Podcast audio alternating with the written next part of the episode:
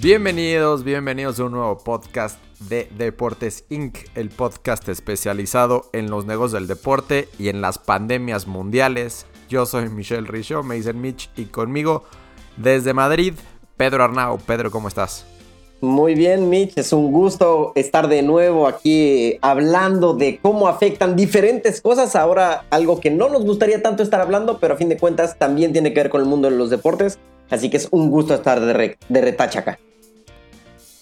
Gracias Pedro por tomarnos la llamada desde, desde Madrid. Madrid es una de las ciudades europeas que más casos confirmados tiene de, coronavirus.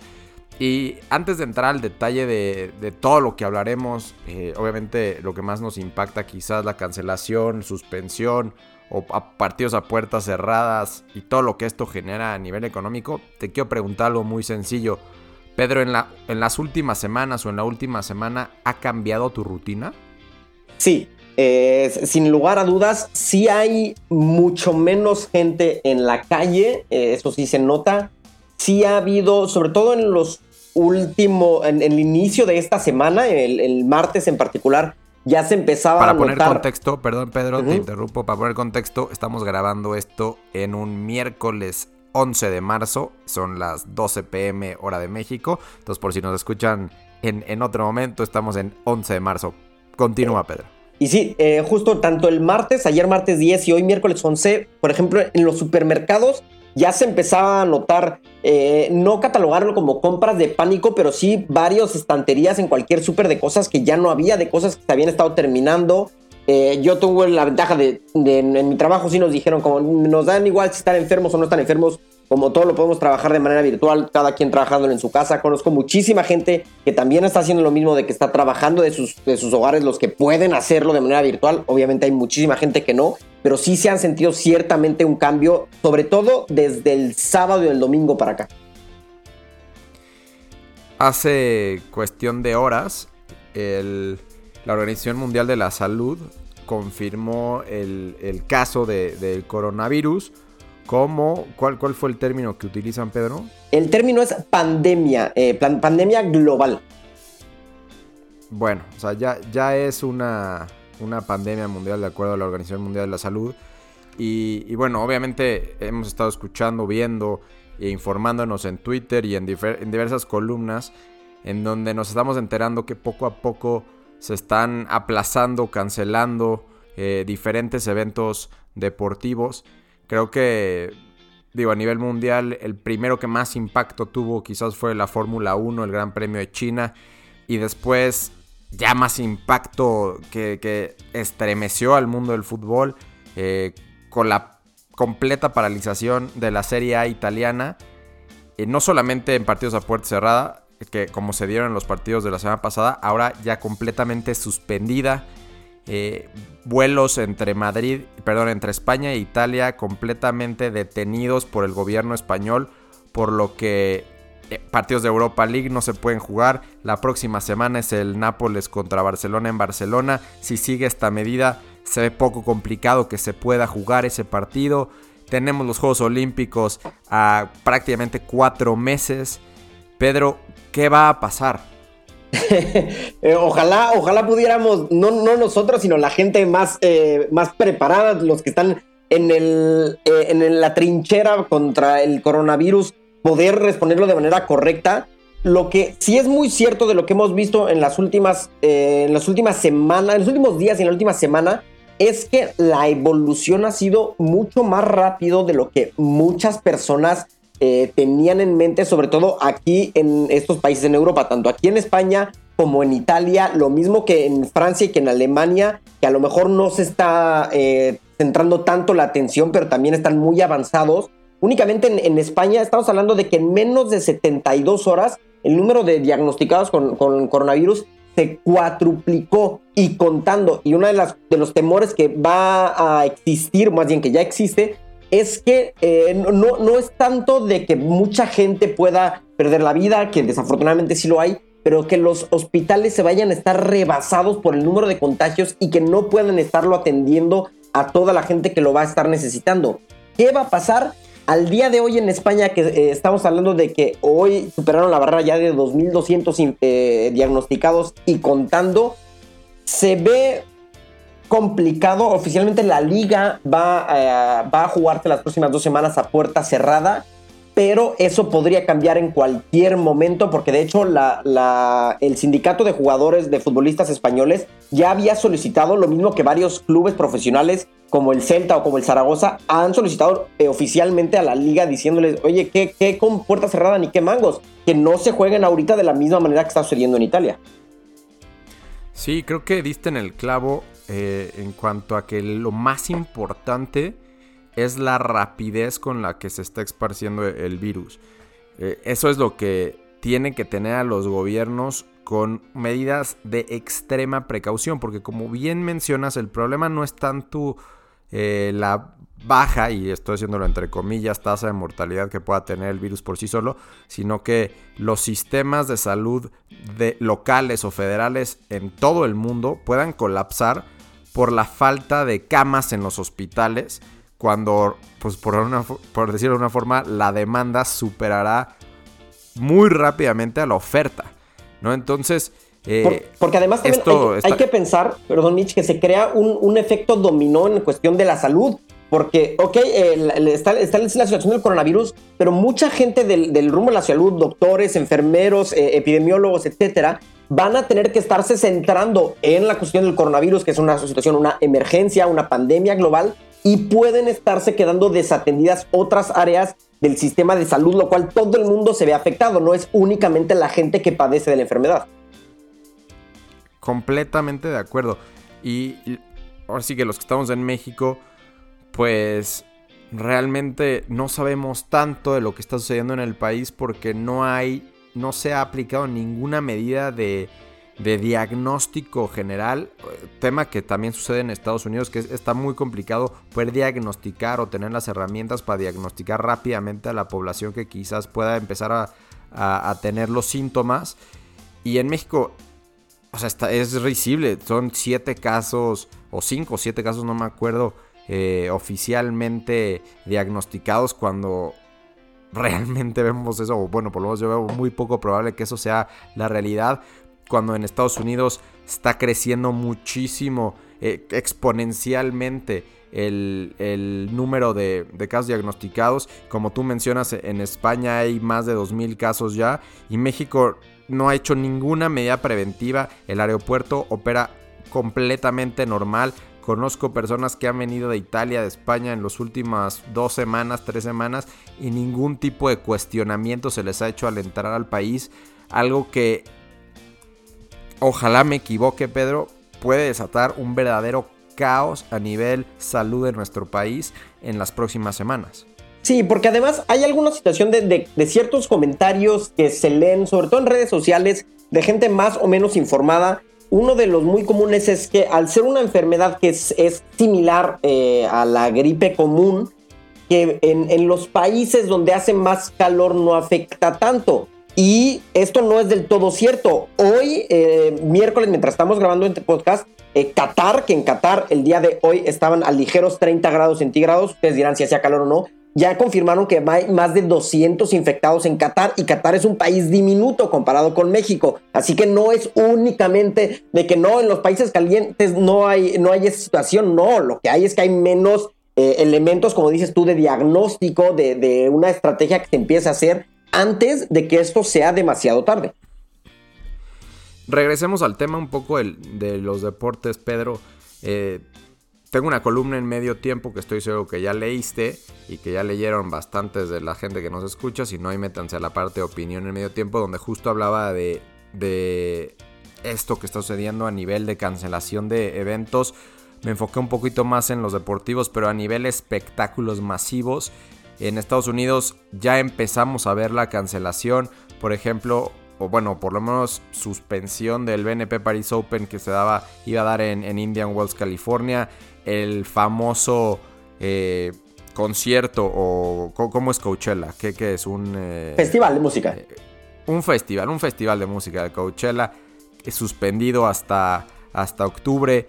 Hace minutos acabo de ver en Twitter que el gobierno de, San Francisco está prohibiendo los large gatherings, incluyendo los partidos de los Warriors, algo que mencionaba que iba a acabar sucediendo en, en, Estados Unidos, porque pues sí, están platicando a ver si ponen todos los eventos a puertas cerradas, si suspenden, pero de la nada, así como tú mencionas, está escalándose esto, están escalándose las medidas de prevención, así como están escalando los casos de diagnóstico.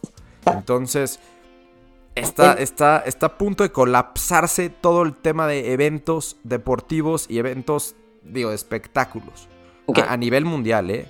Y quitando, quitando el, lado de, salud, que estamos todos de acuerdo, que es lo que más nos importa y, todo, pero vamos a hablar también de la, de la, parte económica, ¿no? Que es la que, la que nos centra aquí ahorita. Eh, eh, diferentes ligas creo que ellos van a tener diferentes eh, acercamientos dependiendo cuál es la razón de sus ingresos porque de qué tanto dependan de los ingresos a sus recintos, que es una de las razones, desde mi punto de vista, por lo que la liga ha sido más temeroso en cuestión de, no suspender nada. Porque los ingresos para los equipos de la liga de, por estadio, por, por match day, no son tan importantes como los ingresos en televisión y es lo que ellos no quieren perder. Cosas que serían muy diferentes, por ejemplo, en la MLS de Estados Unidos, donde ellos dependen mucho, mucho de lo que se genere por el revenue de los tickets vendidos. Claro, o sea, hay una activación de ingresos muy importante por lo que en Estados Unidos o en inglés en general se llama los Game Day eh, Revenues, ¿no? O sea, el Game Day Revenue viene por parte de todas las activaciones que pueda hacer un patrocinador. O sea, porque un patrocinador puede pagar X cantidad al año al, equipo, pero parte de, lo que viene estipulado en el contrato es que puedan activar eh, pues cualquier tipo de planeación de marketing alrededor de lo que suceda el día de partido dentro y fuera del estadio. Obviamente la venta de, boletos, la venta de esquilmos, la venta del merchandising, todo esto que genera a nivel eh, club o a nivel franquicia. Y afuera de ello, toda la gente, toda la cantidad de, de personas que tienen sus negocios alrededor de estos partidos. Que si la gente renta sus espacios para estacionamiento, que si está el vendedor, el revendedor legal o ilegal, que si está el tipo de, no sé, también la piratería legal o ilegal, eh, los puestos de comida fuera de los estadios, los restaurantes, los bares. Estamos hablando de un ciclo económico que opera directamente eh, dependiente de los partidos que se celebran en los estadios y en las arenas del mundo. Entonces todo esto se va colapsando y es un micro, ahora sí que una forma microscópica de ver cómo puede darse una recesión económica, porque esto sucede ahorita con los espectáculos en vivo, los deportes. A nivel mundial, el hecho de que tú, Pedro, estés trabajando desde tu casa, que yo esté tratando de limitar lo que, lo que estoy saliendo, pues está limitando nuestra, nuestro gasto, lo que estamos eh, invirtiendo en cosas que a lo mejor parecen rutinaria y esto les afecta a todos los negocios. Entonces la economía del mundo se empieza a, por así que, a detener, por ponerlo en términos muy sencillos de, entender. Y esto ocasiona una recesión y puede afectar enormemente, obviamente a los equipos, pero a toda la economía del mundo. Claro, o sea, poniendo eh, en esos dos ejemplos, por ejemplo, en el caso del, del fútbol, el día de. Eh, no me acuerdo si fue ayer en la noche o hoy en la mañana, perdón, el, presidente del Barcelona, José María Bartomeu, él abiertamente dijo que eh, jugar el partido a puerta cerrada contra el Nápoles les iba a costar cerca de 6 millones de euros que no iban a ingresar por todos los temas que tú mismo acabas de decir. Eso, por ejemplo, con el punto de vista del trabajo. Y otra eh, situación que hoy salió el, el, director del sindicato de taxistas de aquí de la ciudad de Madrid a decir que por, estos, eh, por esta afectación en la semana, están esperando cerca de 40% menos de su ingreso. Entonces piensen cualquiera de ustedes, trabajen en lo que trabajen, eh, eh, ganen lo que ganen. Si de pronto en una semana te dicen, esta semana vas a ganar 40% menos de lo, que, de lo que normalmente ganas, claramente se ve afectado eso. En todos los niveles hay para afectarse. Sí, y de hecho, por esta misma razón no va a haber una pausa comercial en, este, este podcast porque normalmente me meto, me gusta meter, eh, ahorita que estamos con el negocio de los boletos, pues una pauta comercial que hable sobre la venta de boletos. Y no es que yo quiera ser imprudente y decirles vayan a los eventos masivos, eh, pero ahorita no vale la pena, ¿no? O sea, yo estoy viendo y se los digo de frente, o sea, estoy viendo un impacto directo en la cantidad de boletos que vendo y los boletos que ya vendí y que ahora que tengo que reembolsarle a los clientes de Deportes Inc.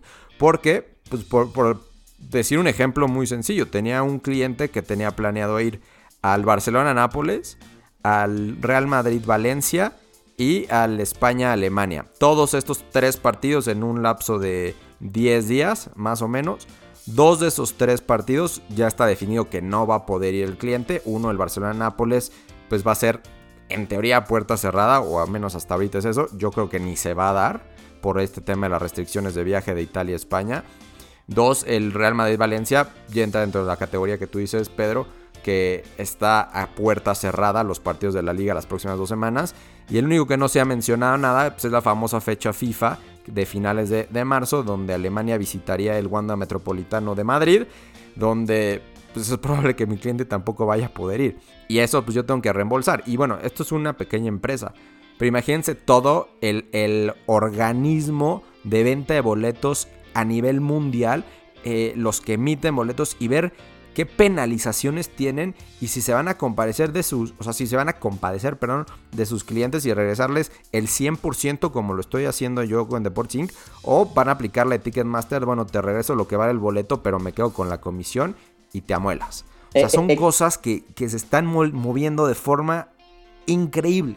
Exactamente, eso mismo, eh, poniendo otro ejemplo de, lo que genera alrededor la misma plataforma de Airbnb, que también el día de ayer salió comunicando que a los anfitriones en, los países afectados en Europa que les dieran el reembolso completo a los que ya habían hecho una reserva, tendrían ciertos beneficios a futuro. Eso ya dependerá, como dices tú, de cada una de las empresas, sean grandes, pequeñas, medianas o lo que quieras, decidir qué estrategia van a estar eh, teniendo, eh, pensando en la situación que hay de manera global. Sí, yo soy, digo, dentro de las muchas cosas que hago, Pedro, tú que me conoces bien, es tener unos Airbnbs. Y, y ayer eh, me llegó la primera cancelación. una persona que iba a viajar desde Europa tenía una reservación en un departamento en la Ciudad de México que, que alquiló con Airbnb del 30 de marzo al 5 de abril y pues cancelado, ¿no? Eh, y, realmente estoy a la expectativa, uno, de que va, va, a suceder mucho más frecuentemente estas cancelaciones y sobre todo el número de reservaciones va a disminuir de aquí a por lo menos verano de forma... Eh, pues bastante importante. Entonces, eh, digo, aquí yo les, yo les compartí cómo me está afectando a mí personalmente con lo, con el tema de los boletos de PortSync, con el tema de las reservaciones en Airbnb. Estoy seguro que todos ustedes que nos escuchan, como bien dice Pedro, de alguna forma les va a afectar. O sea, pónganse a ver en su día a día, eh, si no ustedes, alguien que conozcan de su primer eh, grupo de amigos o familiares, alguien les va a empezar a afectar este tema económicamente. Y en tema de los equipos, las ligas, los, los estadios, todos, todos estos que tienen que ver con, el mundo del deporte, todos se están viendo afectados. En México todavía no, pero nos va a caer, nos va a caer en el momento en el que las instituciones gubernamentales decidan hacer algo prudente y detengan los partidos o bien los hagan a puerta cerrada. Y, más que ya está también la situación en, Estados Unidos, también ha avanzado muchísimo en este inicio de, semana en los casos confirmados. Y hay que tener en mente, por ejemplo, que también hay partidos de la Liga de Campeones de la CONCACAF entre equipos de Estados Unidos y equipo de México, que es, eh, vamos a decirlo, una situación similar a la que estamos viendo nosotros aquí en Europa, del traslado de, de personas, tanto de jugadores, equipo técnico, aficionados, periodistas, una larga lista de etcétera, que van a estar viendo muy probablemente afectada su, su trabajo normal.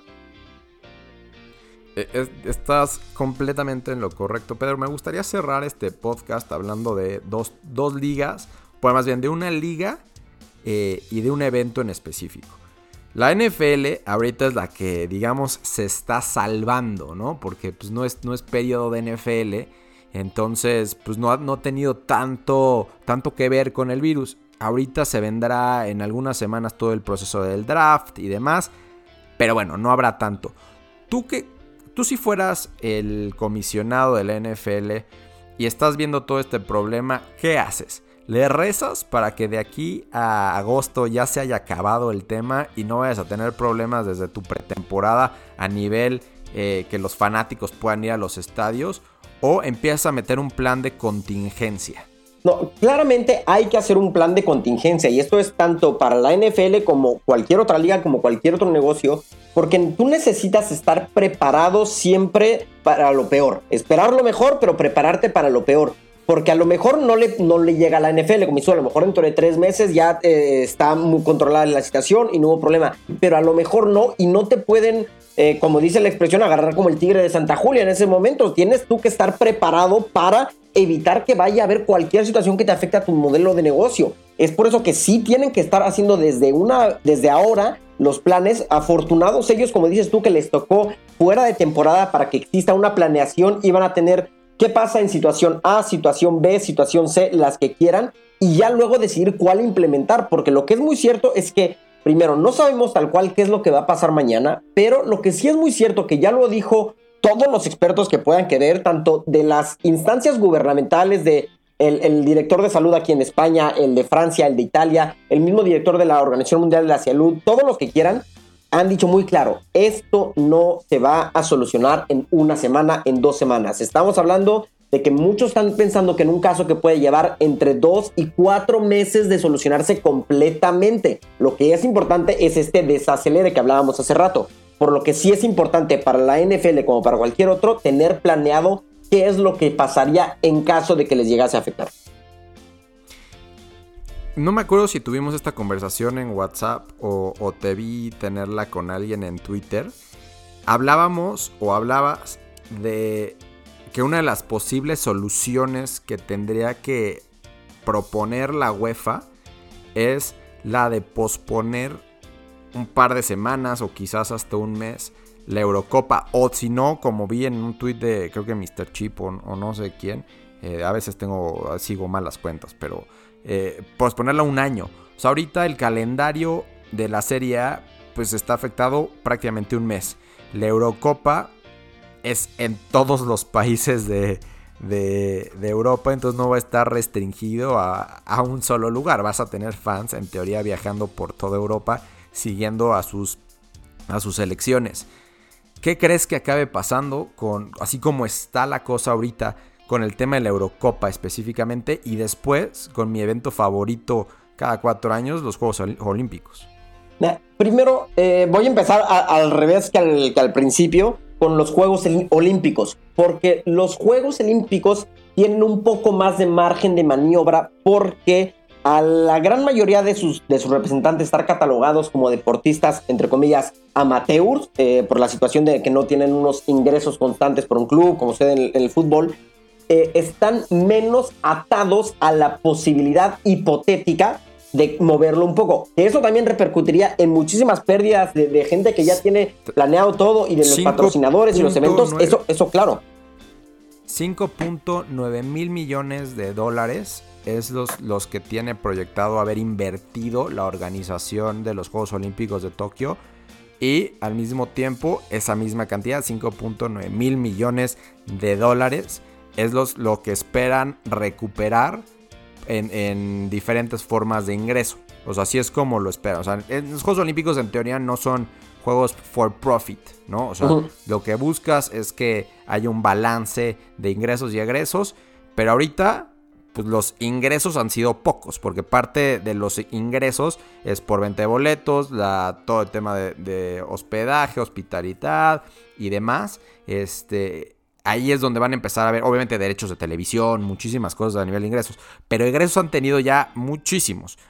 Tokio ha, echado la ciudad, este, la ha volteado, cambió. El, donde está el famoso mercado de donde se hacen las subastas de la venta de, pescado, se movió de lugar para poder tener ahí eh, parte de las de los lugares donde van a ser algunas de las competencias. O sea, ha hecho un movimiento en la ciudad increíble y pensar que se pueda posponer, suspender o lo inimaginable cancelar debe ser un dolor de cabeza para el COI, el Comité Olímpico Internacional y para la organización de los Juegos Olímpicos. Como bien mencionas, quizás los atletas no, no estén tan restringidos a ese periodo de, de un par de semanas que dura el evento.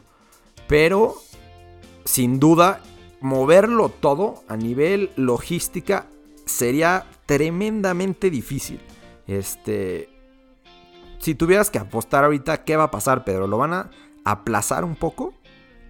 Si tuviera que apostar, yo creo que sí me iría por, eh, por la situación de que los Juegos Olímpicos se vayan a tener que, posponer. Veo complicado que al día de hoy estos dos grandes eventos de, de la Euro, ahora hablamos un poco más, pero veo muy complicado por cómo se ve la situación de que estos dos eventos se vayan a poder desarrollar en las fechas que están establecidas.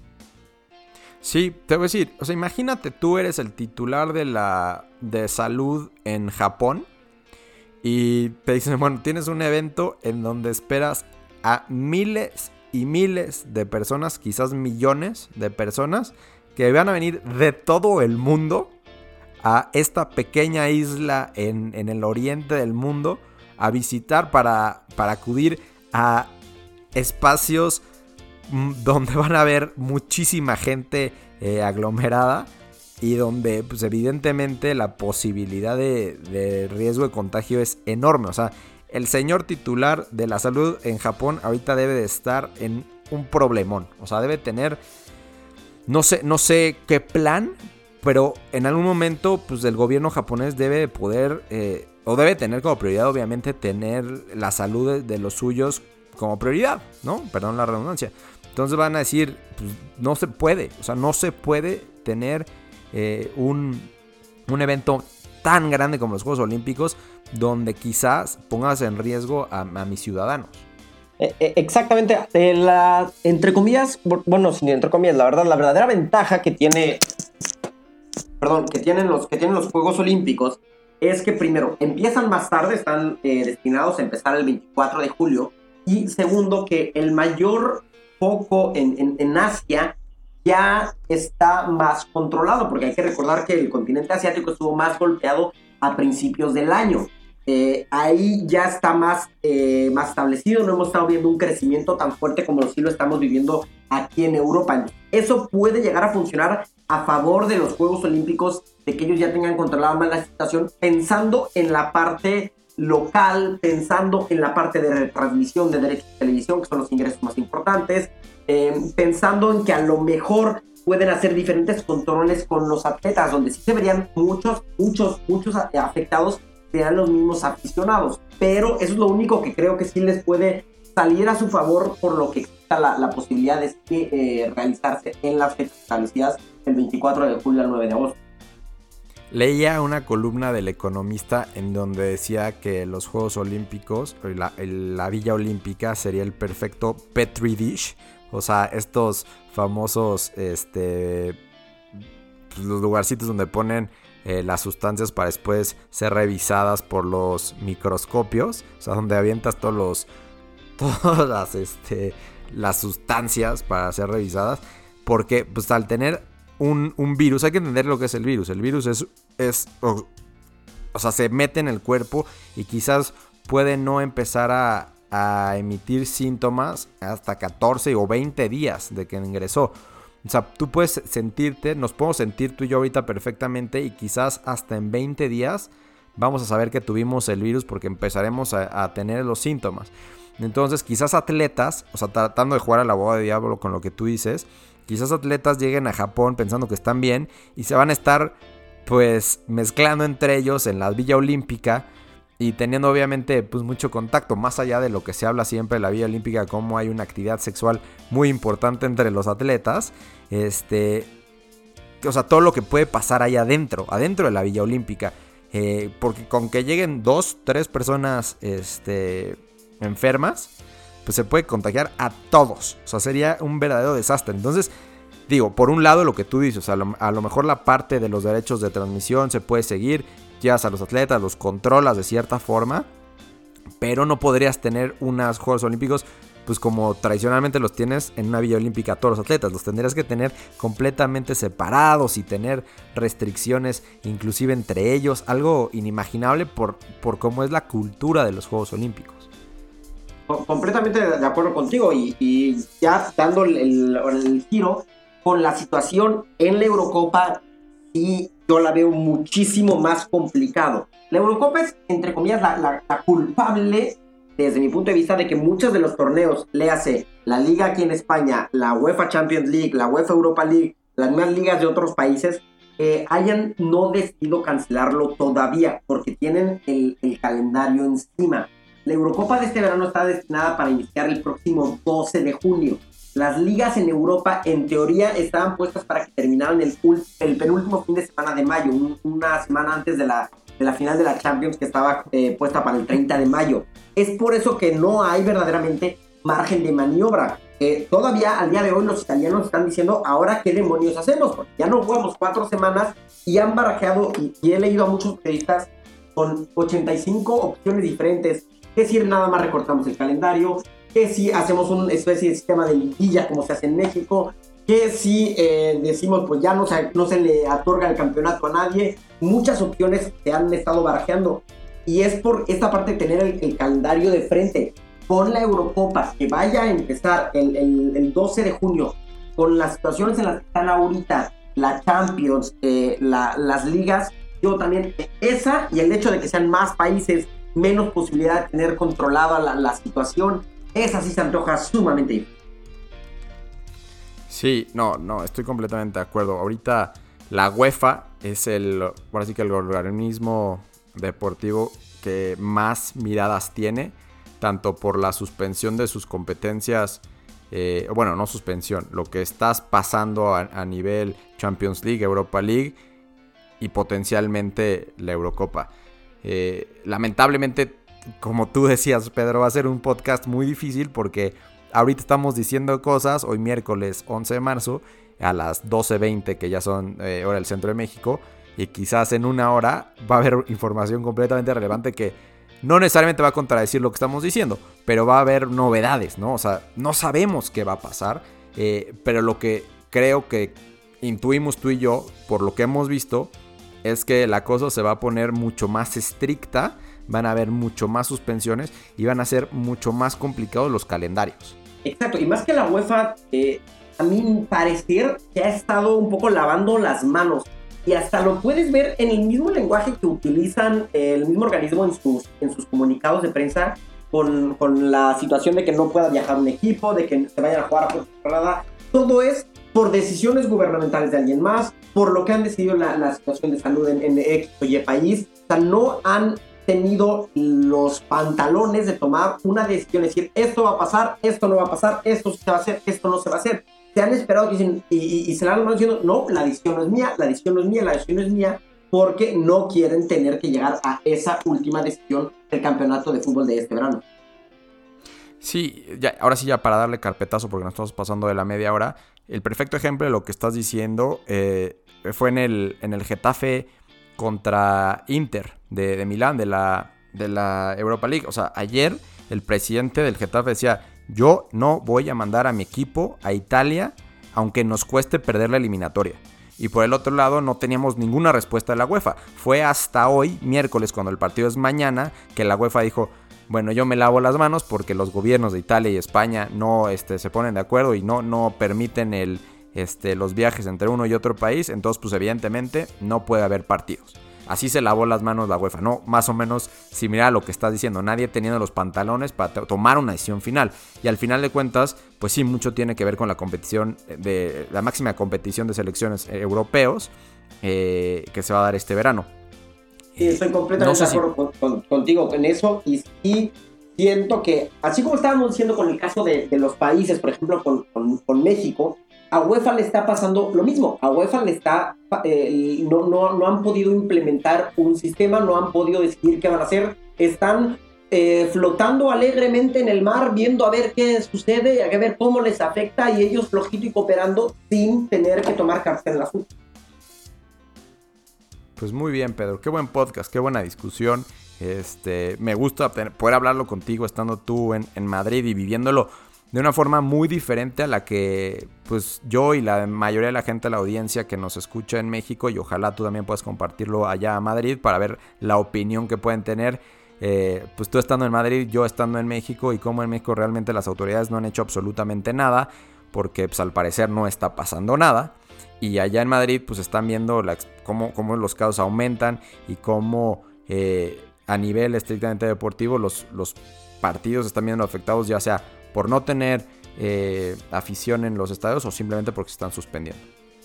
Exactamente de acuerdo, es una lástima que esto es lo que nos traiga juntos otra vez, Mitch, pero es una realidad que hay que afrontarlo y la parte del deporte que nunca va a ser ajena a todas estas situaciones que le vayan a afectar a la sociedad, sea una enfermedad, sea una crisis económica, sean lo que quieran, porque ya sabemos que el deporte está en todo. Muy bien, pues con esto llegamos al final de este podcast de Deporte Sync. Eh, en, el, mi, en mi red social ahorita estoy creando en, Twitter, en arroba michrica, al final. Estoy creando ahí un hilo de diferentes cosas que están pasando con el coronavirus. Entonces si le dan, si me dan follow, pues más o menos pueden ver. Muchas de las cosas las rescato del timeline de Pedro, que es arroba güero arnau con, con W. Y como siempre en arroba deporte sync poniendo información sobre los negocios del deporte. Pedro, de nuevo muchísimas gracias y pues sigue poniendo cosas en tu Twitter porque siempre es un timeline muy, muy interesante. Muchas gracias a ti, Mitch, y nos seguimos informando ahí del negocio del deporte. Hasta luego, síganos.